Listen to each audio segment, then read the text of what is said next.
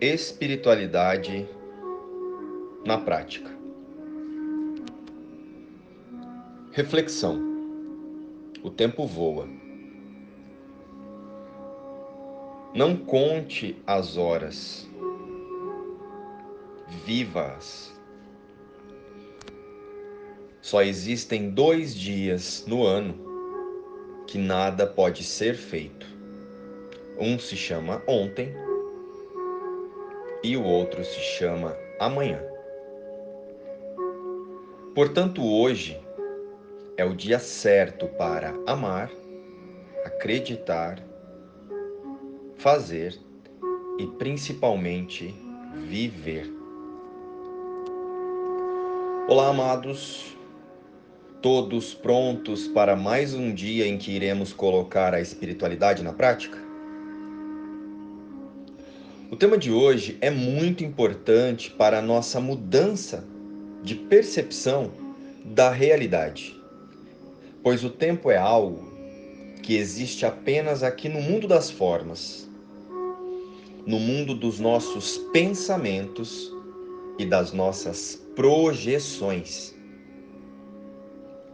O tempo é pensado justamente para reforçar a nossa ideia de separação de Deus e para fomentar a culpa. Já perceberam isso? Para que usamos o tempo? Geralmente para perceber que poderíamos ter feito algo diferente e para projetar expectativas lá no futuro. Percebem que isso é culpa?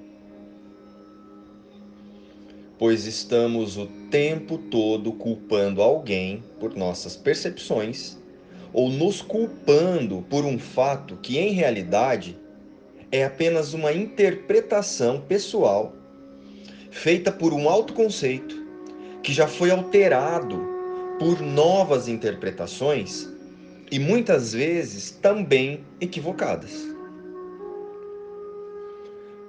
Agora, vamos lá. Pensem comigo.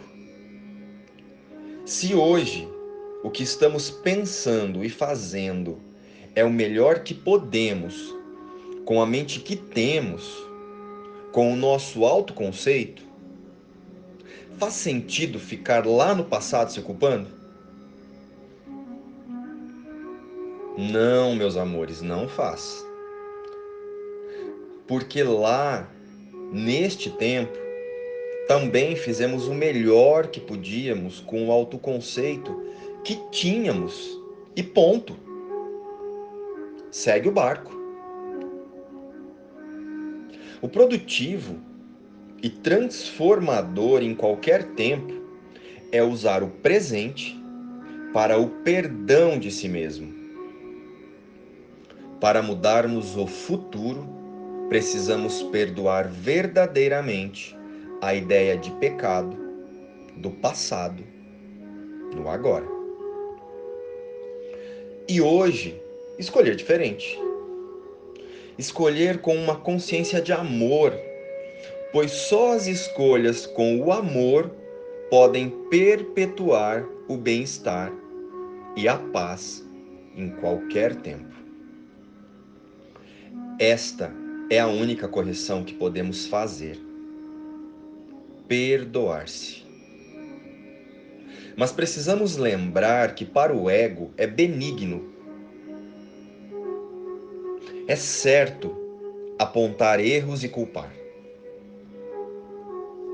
E lembre-se, o ego não faz nenhum sentido, pois ele direciona nossas mentes sempre para o medo, a culpa e a busca de segurança no corpo e do corpo no mundo das formas. Porém, já entendemos que a nossa segurança e bem-estar estão em reconhecer as dádivas do Espírito. O estado de alerta do ego para os erros não é o tipo de vigilância que o Espírito requer de nós. O Espírito Santo não tenta compreender nada que surja dele, do ego. Ele não julga, apenas perdoa e dá realidade ao amor que somos em Deus. O tempo voa quando colocamos a nossa atenção no medo. Quem nunca pensou? Se eu pudesse voltar no passado com a mentalidade que eu tenho hoje, ah, tudo seria diferente. Ou às vezes usamos também da seguinte forma: quando eu conquistar tal coisa, eu vou me sentir bem. Então, e o hoje? O que estamos fazendo com o hoje? Neste lugar de pensamento e percepção, o tempo está realmente voando, mas da nossa atenção. A atenção que deveria estar em o que eu posso fazer hoje com a mente que eu tenho para viver o bem-estar e a paz neste dia. Perdoar o passado é construir o futuro. Quando estamos no agora, abrimos espaço para sermos guiados pelo Espírito Santo, que é quem somos em realidade com Deus. Pois para o Espírito não existe tempo, só existe o agora. Alguém aqui imagina Deus arrependido? Tipo, pensando como nós. E como seria esse pensamento de Deus? Vamos imaginar Deus dizendo assim: Nossa, criei essa cambada de gente perturbada. Af. Se eu pudesse voltar lá no passado, hum, faria tudo diferente. Impossível isso. Deus não dá realidade a nenhuma ilusão de passado ou de futuro. O amor de Deus só pode ser vivido no hoje. E outra coisa importantíssima: Deus não criou vários filhos. Ele se estendeu em amor e perfeição e criou o Cristo seu único filho, que somos todos nós. Essa ideia de separação em corpo e indivíduos é nossa. Através da nossa interpretação de que ser um corpo é ter uma vida. Sendo que a verdadeira vida, a com V maiúsculo, é eterna e em espírito. Mas analogias e brincadeiras à parte, vamos voltar ao raciocínio anterior. Vejamos quando perdoamos o passado, entendemos que fizemos o melhor que podíamos. Abrimos espaço para, no, para nos observarmos no agora e escolher diferente. Com isso, vamos criando o agora de paz e aceitação, sem culpa, aceitando cada instante como perfeito e como um convite a despertar para o amor de Deus. E agindo assim, como será o futuro? O futuro será no agora, através das escolhas amorosas que fizermos hoje. Precisamos reconhecer definitivamente que toda ideia de dor e sofrimento não pode vir de Deus. Ele é só amor. A dor, a culpa, o arrependimento e o sofrimento é uma perspectiva errada que só pode acontecer através dos pensamentos que nós escolhermos alimentar. A dor, quando experimentada sob qualquer forma, é uma prova de alto engano. Absolutamente não é um fato. Não há nenhuma forma que ela tome que não desapareça se for vista corretamente através do amor de Deus por nós.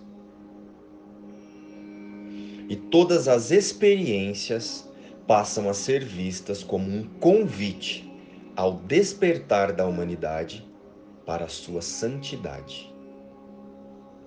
Pois a dor proclama que Deus é cruel e com isso poderia ser real, qualquer que seja a sua forma.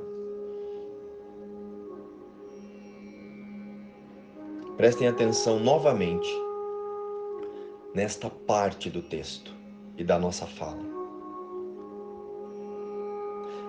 A dor proclama que Deus é cruel. E como isso poderia ser real? Qualquer que seja a sua forma. Qualquer forma de dor não pode ser real. Porque isso estaria dizendo que Deus é cruel e que Deus criou a dor.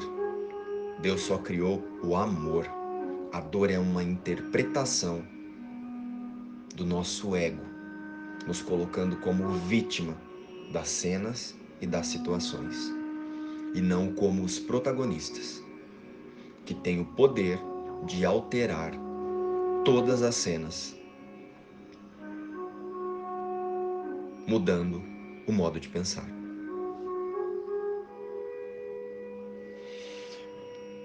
Baseado nisso, será que Deus atacaria o seu filho amado?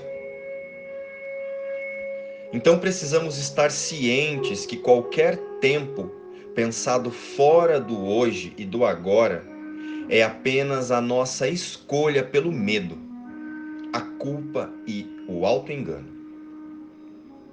E neste lugar de pensamento, o tempo voa. O arrependimento, a expectativa e a ansiedade só podem acontecer quando escolhemos perceber o medo, ao invés de ver o amor de Deus em todas as coisas. A dor é um sinal de que as ilusões reinam no lugar da verdade. Demonstra que Deus é negado, confundido com o medo, percebido como louco, é visto como traidor para com ele mesmo. Se Deus é real, não há dor. Se a dor é real, não há Deus pois a vingança não faz parte do amor. Bem, meus queridos, baseados nesta explicação, e se ela fizer sentido para você, vamos agora à prática. Vamos praticar a verdade e a realidade que temos hoje. Então, para cada pensamento ou sensação que venha nos convidar a estar em um lugar que não seja o momento presente, nós vamos trazer as nossas mentes à expressão. Eu escolho a alegria de Deus ao invés da dor. E repetir quantas vezes pudermos e acharmos necessário que eu não sou um corpo, eu sou livre, pois ainda sou como Deus me criou. E vamos afirmar: escolho a alegria de Deus ao invés da dor. A dor é uma ideia minha, não é um pensamento de Deus mas um pensamento que tive a parte dele e da sua vontade. A sua vontade para mim é a alegria. É apenas alegria para o seu filho amado. E é isso que eu escolho ao invés do que eu fiz. Faz sentido para você? Então lembre-se: o tempo voa. Não conte as horas, vivas. Só existem dois dias no ano que nada pode ser feito. Um se chama ontem e o outro se chama amanhã. Portanto, hoje é o dia certo para amar, acreditar, fazer e principalmente viver através da vida que Deus te deu, que Deus nos deu em verdade, através do Espírito. Bom treino, luz e paz a todos. Esse texto foi inspirado no livro Um Curso em Milagres. Até amanhã.